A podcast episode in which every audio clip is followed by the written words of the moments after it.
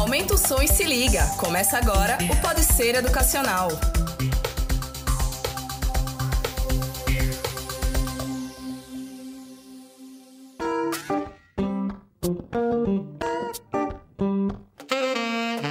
Olá pessoal, tá começando mais um Pode Ser Educacional, o seu podcast com muita informação e também entretenimento.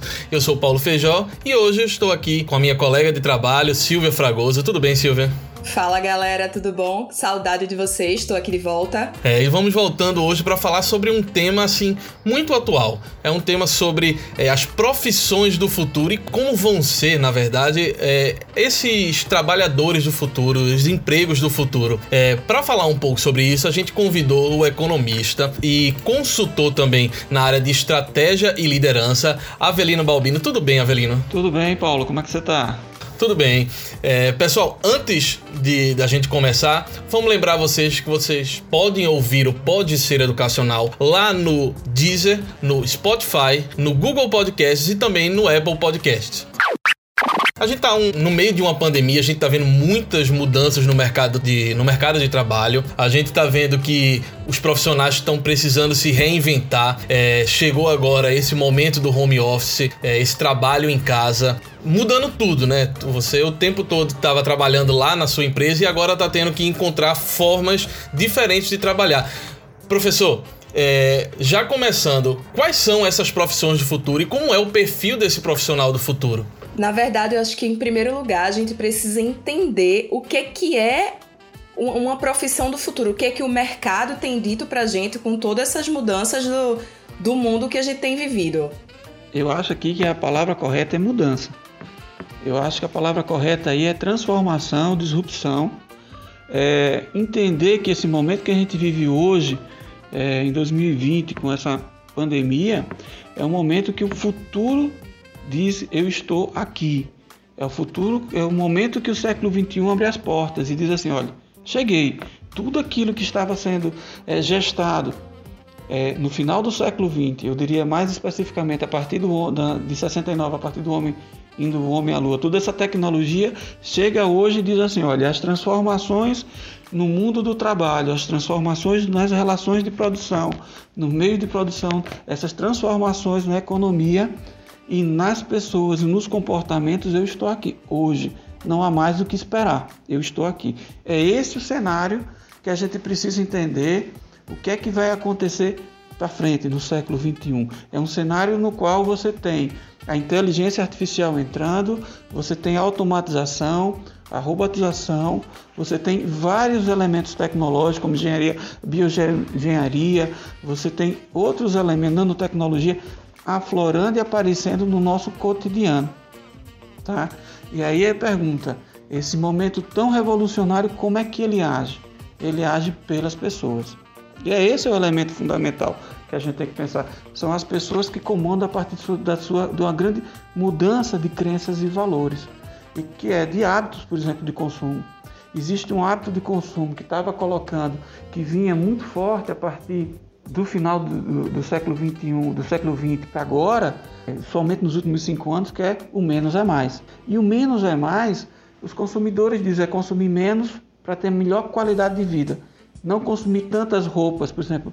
A gente passa por um momento onde o, o, o fast fashion cede espaço para uma moda mais duradoura, para o consumo de roupas é, mais duradouro. Um senso de comunidade, um senso de responsabilidade social aparece mais forte nesse momento. Essa mudança de hábito, o menos é mais. Isso vai impactar fundamentalmente nas empresas, na maneira. E por que o menos é mais aparece é, tão forte? Não só por uma mudança de crença de valores, mas também por uma situação que as pessoas pensam assim, aversão ao risco. Então elas querem guardar um certo recurso para que possam passar por momentos como esse que a gente está vivendo de incerteza. Elas querem é, ser muito criteriosas naquilo que dá valor para ela. A gente vive uma era de relações fluidas entre as pessoas e entre as suas relações de consumo. Então, essa busca por segurança em função da crise financeira, em função da percepção é fundamental que vai impactar. A ideia de comunidade vai impactar. A ideia de, de uma busca, de uma ressignificação entre as pessoas e a ideia do trabalho remoto traz um impacto fundamental nas empresas. Ô professor, a gente não pode deixar de citar que, que essa pandemia, esse isolamento social fez com que muitas profissões precisassem se reinventar. Mas a gente vê que ao mesmo tempo a gente conseguiu observar que tem algumas profissões que estava trabalhando de uma forma mais ultrapassada, que precisava ter aquele contato entre, o, entre as pessoas e a gente vê que a internet acabou aproximando todo mundo. Mas e aquelas outras profissões que, que a gente tem? Por exemplo, um garçom que precisa lá fazer as entregas para frente, ele vai começar a desaparecer ou existe uma forma dele se reinventar também e encontrar um, o, seu, o seu mercado, digamos assim? A, a ideia é a seguinte: algumas profissões, quando você pega esse esse futuro e traz e essa mudança nas empresas, esse foco que elas têm é, na inteligência, você tem que pensar inteligência artificial, robotização, isso, fora essa necessidade de elas entrarem em operações digitais, faz com que algumas profissões estejam de fato em xeque. Por exemplo, uma das maiores profissões do mundo é caminhoneiro. É, não pode esquecer que nos próximos 10 anos teremos sim é, veículos autotripuláveis, tá? É, provavelmente você nem terá, daqui a 10 anos você nem mais tenha mais um carro. Você vai ter uma, uma mensalidade sobre isso e talvez queira usar aplicativos de, como Uber que não terão mais motoristas. Isso, essas profissões, elas, as profissões, o que, é que vê nas pesquisas? Que as profissões de é, é, aquelas mais básicas, tanto do ponto de vista físico quanto de vista cognitivo, essas profissões tendem a reduzir significativamente e novas habilidades cognitivas mais avançadas serão necessárias para esse novo profissional. Então, você me pergunta do garçom, é possível que é, a maioria das refeições, um novo modelo de, de restaurante esteja surgindo, no qual tenha muito pouca é, presença física no local. Porque as pessoas, de alguma maneira, estão buscando se preservar. A gente pode dizer, professor, que praticamente as profissões, eles estão. As profissões do futuro, as que vão ter mais desenvolvimento no futuro, eles estão ligados completamente à tecnologia? Eu acho que não só as profissões, né? Eu acho que tudo vai passar por revolução tecnológica. Verdade. Mas aí é o seguinte, o que é que serve pra gente? Vamos pensar no o que é que nos coloca no ponto de vista do, do desenvolvimento humano, né? O que é que a gente precisa pensar em capital humano? Nossa, assim, em construir isso. É, você precisa ter um conjunto de habilidades teóricas, sim, científicas e tecnológicas, as hard skills, você precisa ter habilidades emocionais muito claras nesse novo mundo. Tanto para lidar com as pessoas de, em ambientes remotos, quanto para lidar no ambiente de trabalho em si. Essa, essa, existe uma mudança muito forte em relação a isso. Isso é um questionamento que tem sido muito feito hoje em relação principalmente a, a esse ensino remoto, a educação remota que a gente está vivendo, né? Que características na verdade, desenvolvimento socioemocional das crianças e adolescentes que antes não eram tão trabalhados quanto no ensino presencial, né? Aquela que as crianças estão ali convivendo juntas e tudo mais, elas hoje precisam estar sendo muito bem administradas, uma vez que as crianças estão isoladas em casa, né, sozinhas, vamos dizer assim, assistindo aula diretamente com o computador sem interação física com outras. É, isso acaba sendo uma característica para o desenvolvimento da, dessas profissões, desse mercado, que para mim não é mais futuro, tá? Para mim é presente. É, é, se você tem razão em relação a isso. A gente está discutindo aqui, o, o fato é o seguinte: essas competências digitais que vai do seguinte, de entender problemas no mundo digital, entender problemas e usar soluções digitais e a capacidade de ler dados e ler informações disso que se chama letramento digital é fundamental. Só que antigamente a gente pensava criar isso nas crianças ah, no ensino médio, tá? na melhor das hipóteses no Brasil, que está muito atrás em relação a outros países do mundo. Só que isso vem para as nossas crianças a partir das primeiras idades. Agora, a pergunta é que a gente fica, que em algum momento, um período mais de afastamento, vai, vai, é, vai se extinguir, a gente vai ter a oportunidade de estar novamente juntos e algumas habilidades socioemocionais serão construídas com as crianças é, nas, na escola, tá? nos ambientes de convívio comunitário. Por outro lado, a gente vai introduzir uma tecnologia tão forte já no começo da alfabetização que ela vai estar tá nesse meio termo, tá? Nesse meio termo. É, e aí você pergunta, isso é novidade? Não, Silvia. Por exemplo, meu filho, João, é um filho mais velho, ele com 8, 9, 10 anos de idade, ele hoje já tem 17, ele já conversava e brincava com os seus colegas no Minecraft, é, e ele era o que abria o servidor, montava servidor, isso pelo tablet dele, roteando o sinal do celular. Então, essa habilidade digital de ver, ah, os meninos querem brincar, como é que eu faço para fazer isso? Eu estou no carro. Essa capacidade, isso é uma competência digital que é muito importante para o profissional do futuro. E se os nossos filhos não desenvolverem isso logo no começo, a gente vai ter um abismo enorme de competitividade deles em nível internacional. Então, se a gente quer que nossos filhos tenham a capacidade de competir como profissionais no futuro, a gente tem que estar muito preocupado em incentivá-los ao uso da tecnologia em prol da educação, em prol de atividades coletivas. Né? Então, jogar online, é, a gente às vezes critica, mas isso tem uma função enorme do ponto de vista do trabalho de desenvolvimento de equipes de alto desempenho para o futuro. Ô Avelino, tudo que está relacionado a, a futuro, a mercado futuro e tal, tudo está relacionado à tecnologia? A tecnologia de um lado, sim, mas também a, a nossa capacidade humana de um certo equilíbrio emocional. Porque o maior desafio, Silvia, é como a gente vai estar em, em profissões, como é que serão as equipes. Quando eu falo futuro, eu estou falando futuro nos próximos 5, 10 anos, tá? É, que as equipes serão feitas por humanos e por é, algoritmos, inteligência artificial, tá? Então essa relação homem-máquina serão é, equipes que a gente vai chamar de equipe de alto desempenho. Quando a máquina falha, o humano entra para decidir corrigir. corrigir. Exato. Então isso vai ser. Mas é a gente está vivendo um mundo que entenda, a máquina está aprendendo a aprender. Então, muitas profissões, por exemplo, hoje, eu poderia dizer que uma profissão do futuro é operador de drone. Porque o drone não é um lazer. O drone serve para agroindústria, o drone serve para segurança, o drone serve para mapeamento de, de cidades, segurança pública, para uma série de funções muito interessantes. Só que parte hoje do controle dos drones é inteligência artificial. Então, quando o drone percebe que tem, por exemplo, na área de segurança, uma, uma movimentação estranha, ele alerta o humano para o humano assumir a partir daí. E aí, nesse, nesse ponto aí, até às vezes eles conseguem é, detectar coisas além do humano, né? Porque uh, ele detecta um movimento e uma coisa que poderia ser que um, um, um ser humano olhando por, uma câmera, olhando de longe, não conseguisse detectar. Aí a gente tá falando da tecnologia de, do, do infravermelho, de tantas outras coisas que possibilitam isso. Sim, mas imagine que isso aumentou a produtividade né, é, da segurança. Antigamente você, você, tinha uma segurança que tomava conta de 50, 100 metros quadrados. Agora com o drone você pode botar 10 mil metros quadrados com a inteligência artificial. Agora imagine que se daqui a algum tempo é, a própria inteligência artificial até domine essa área completamente. Essa pessoa vai ter que se reinventar. E esse elemento de se reinventar ali ao longo de uma vida produtiva é que é um elemento estressante.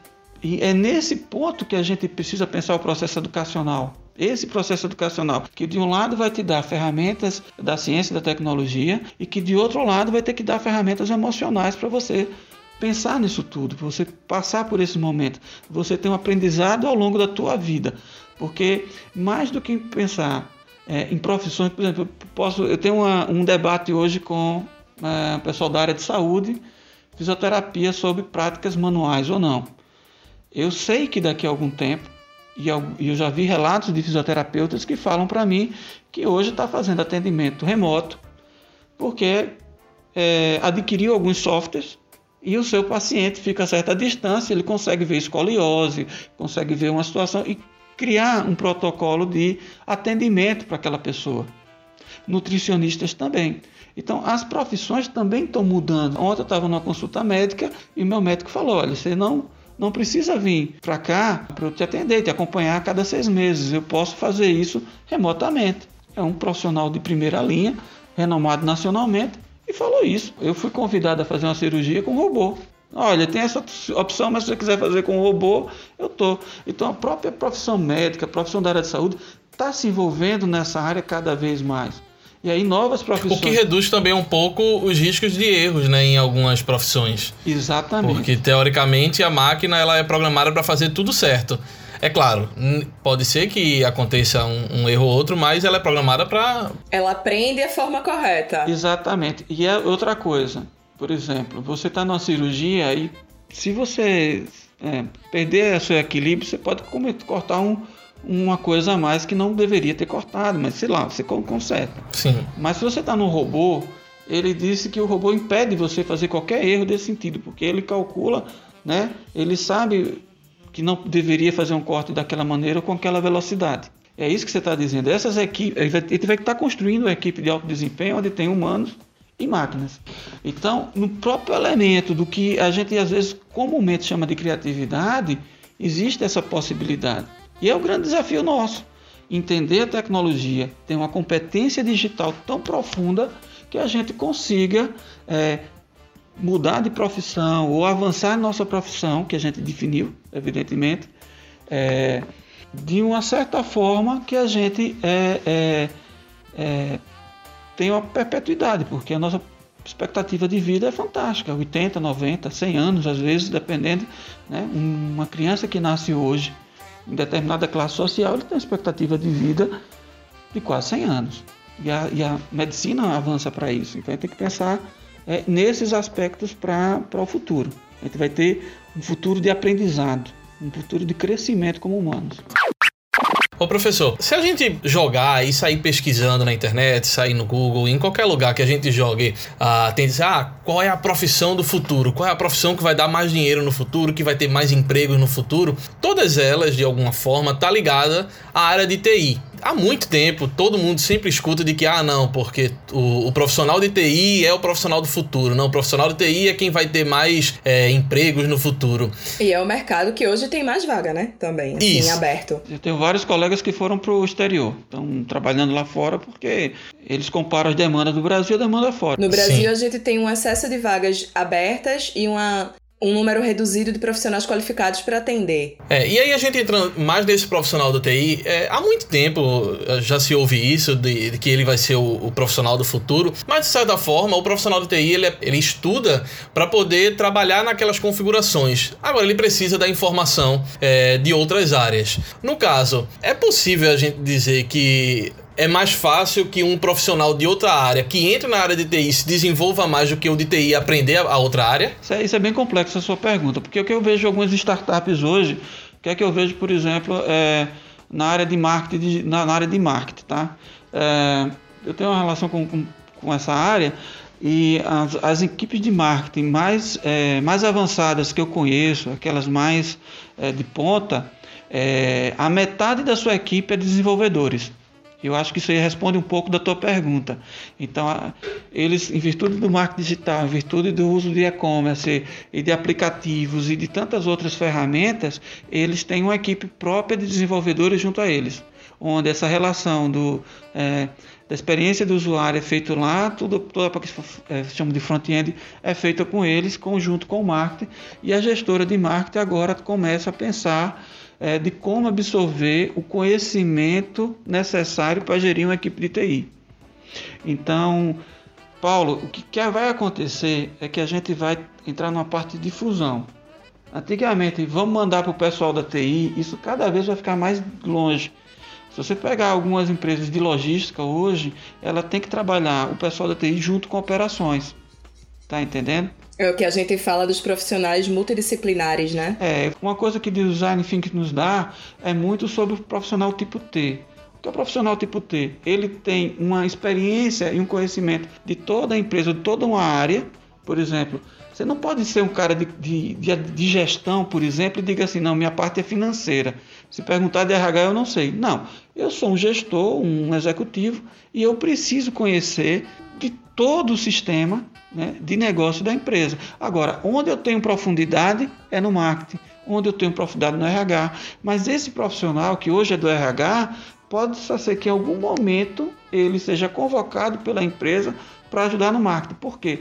Porque nesse andar das profissões, você não pode ser um profissional muito mais segmentado como no futuro. O futuro é de você, são equipes multidisciplinares. Porque algumas consultorias internacionais mostram que à medida que, as, que a tecnologia vai entrando em algumas áreas, as empresas não querem perder aquele profissional.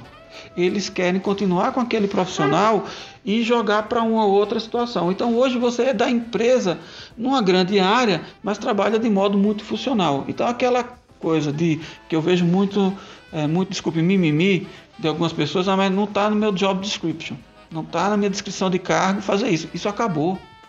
Isso acabou. O profissional do futuro ele faz o que é necessário ser feito, porque ele resolve problemas.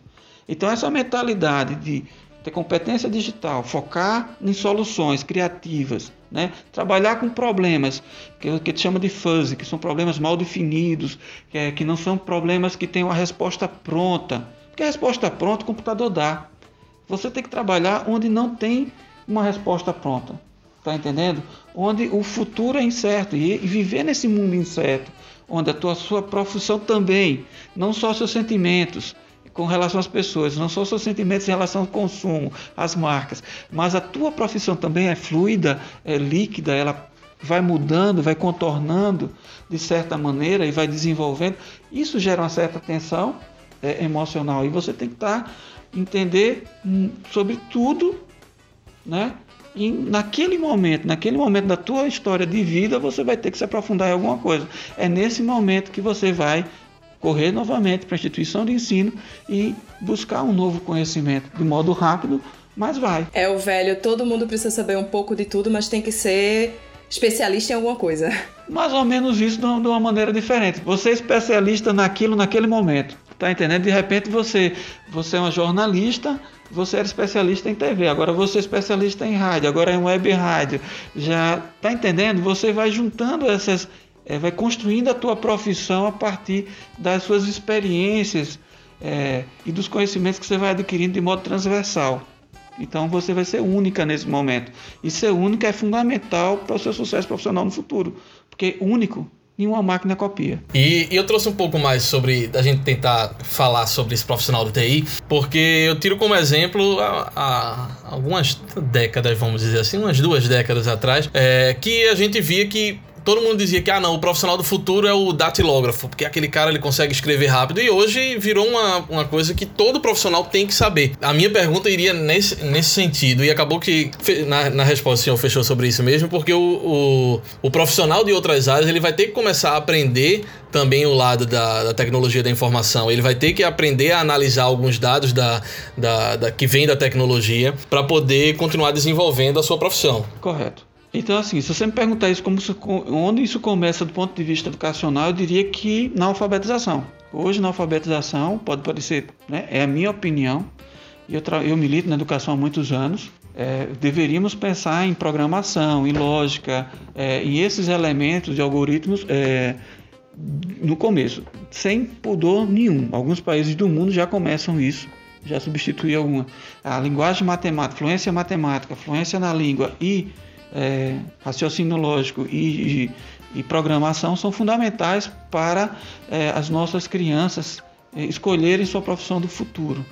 Na verdade, vamos dizer assim, não é a profissão do futuro, são os profissionais do futuro que a gente tem que pensar, tá? É, esse é o elemento fundamental, é como construir o profissional do futuro. Tem profissionais, profissões que vão estar em destaque? Terá. Eu vou dizer o seguinte, que nos próximos 10 anos é, cientista de dados, por exemplo, data science, é uma profissão fundamental para qualquer organização. Tomar, fazer dados, é, ter informações precisas para pensar no comportamento do consumidor, finanças, etc., para tomar decisões é fundamental em qualquer área, tanto pública quanto privada. Qualquer organização vai precisar disso. Ao mesmo tempo, a gente sabe que todo ano esse profissional do futuro ele muda, né? Porque a gente está numa evolução, uma, uma, fase de mudança tão grande que pode ser que daqui a cinco anos a gente acha que o data science é, é uma coisa básica para todo profissional. É, veja bem, é como gestão. Gerir pessoas hoje, se você começa a tua profissão nível operacional, ela vai subindo na hierarquia, você tem que aprender sobre pessoas, né? E você pode pensar, mas aí no futuro tudo vai, não serão máquinas, sempre será o elemento humano. Ainda teremos as pessoas, né? E no fim das contas a gestão das pessoas continua sendo muito importante. Fundament... E será mais, Silva, porque no final é, somos nós humanos que devemos determinar o, o curso da história. Então, é, no final, é, gerenciar pessoas, compreender de pessoas é fundamental. As áreas ligadas à psicologia, por exemplo, têm um campo enorme, porque a gente está vivendo um momento, é, vamos pensar Aí eu vou pegar o livro do 21 é, lições para o século 21. Se a gente focasse em 2050, por exemplo, se fizesse um exercício, não, não de 2030, mas 2050, a gente pode estar vivendo um elemento que as pessoas vão trabalhar em termos de horas muito menos, vão serão muito mais produtivas em termos de horas muito menos. O que, é que elas vão fazer com essas outras horas? Qual o, o, o significado? Então já tem uma discussão lá na frente que discute não salvar os empregos, mas salvar as pessoas, os humanos. Qual o significado dessa humanidade é, para frente com o avanço da nossa produtividade? Pessoalmente, eu acho uma visão muito radical. Eu sou daqueles que, que, que comungam que o trabalho, do ponto de vista, é um processo social e ele dá sentido à humanidade, dá sentido ao humano. O, o homem se realiza de fato pelo trabalho é onde ele coloca suas emoções, onde ele coloca sua capacidade cognitiva, os seus sonhos e desejos e faz. É por isso que, por exemplo, você perguntar alguma coisa, o que é do futuro? Eu vou dizer que, que a vontade empreendedora é do futuro.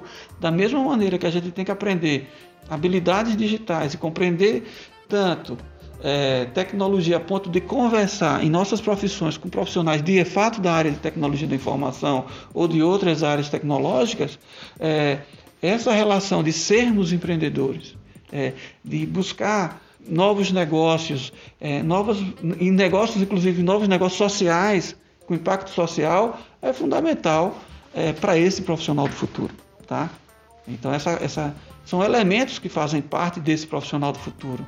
Essa capacidade de aprender constantemente, de ter uma competência, de pensar digitalmente, essa capacidade de se relacionar com pessoas do mundo inteiro, compreender dados digitais, essa capacidade de empreender, de inovar, de, de, de, de pensar na melhoria, fazem parte desse profissional do futuro. E tudo é a gente pode construir num ambiente é, institucional, num ambiente educacional. Ele pode estar preparado para absorver isso das pessoas ao longo da vida, porque eu vou ter diferentes necessidades ao longo da vida.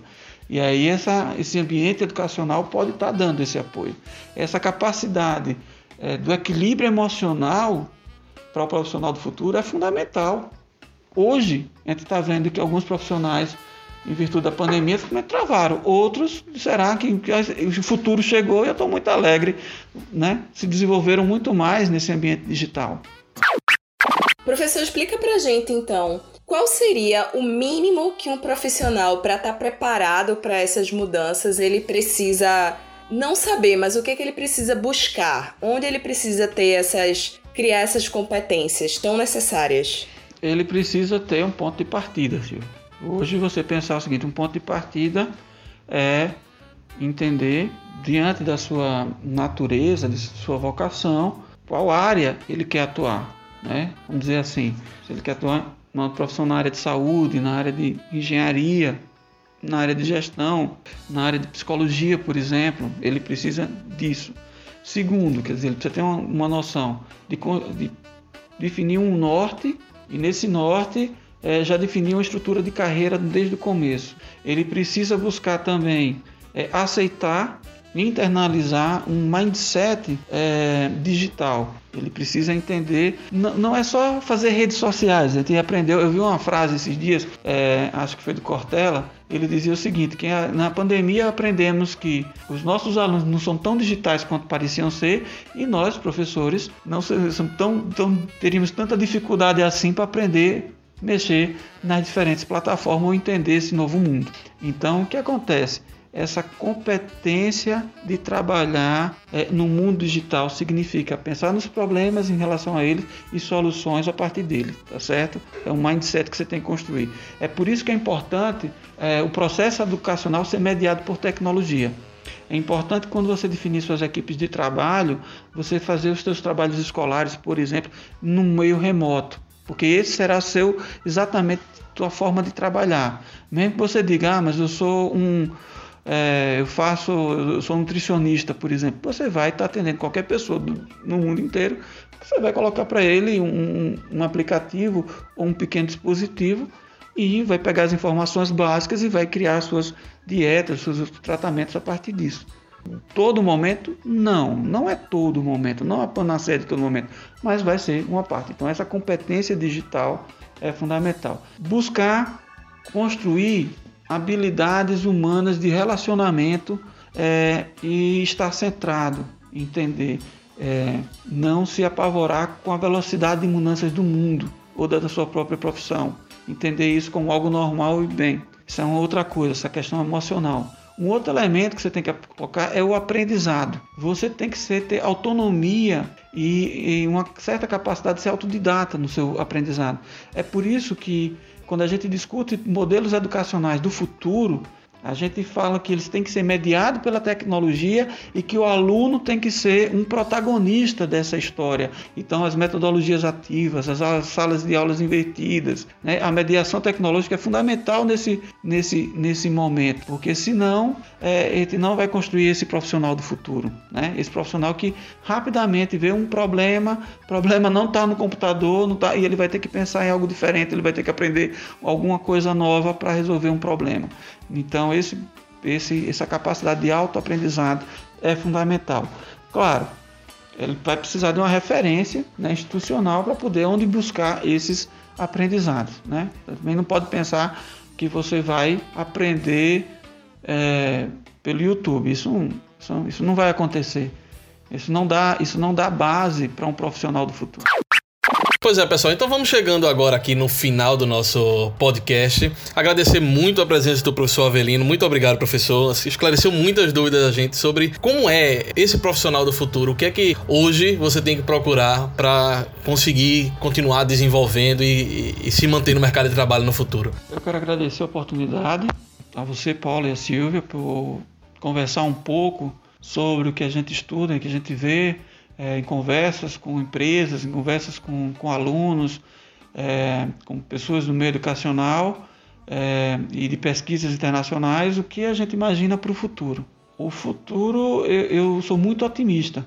Sempre fui muito otimista em relação ao futuro. Eu acho que será um futuro muito mais humano, no sentido do propósito, é, no sentido dos valores. Então, acho que e isso eu fico muito agradecido essa oportunidade de conversar um pouco com vocês. Agradecer também a colega de trabalho Silvia. Valeu, Paulo. Valeu, professor. Até a próxima. E antes de encerrar, pessoal, lembre que você pode ouvir o Pode Ser Educacional lá no Spotify, no Deezer, no Google Podcasts e também no Apple Podcasts. E também lembra de seguir a gente lá no arroba Grupo Ser Educacional. Até a próxima, pessoal. Tchau, tchau.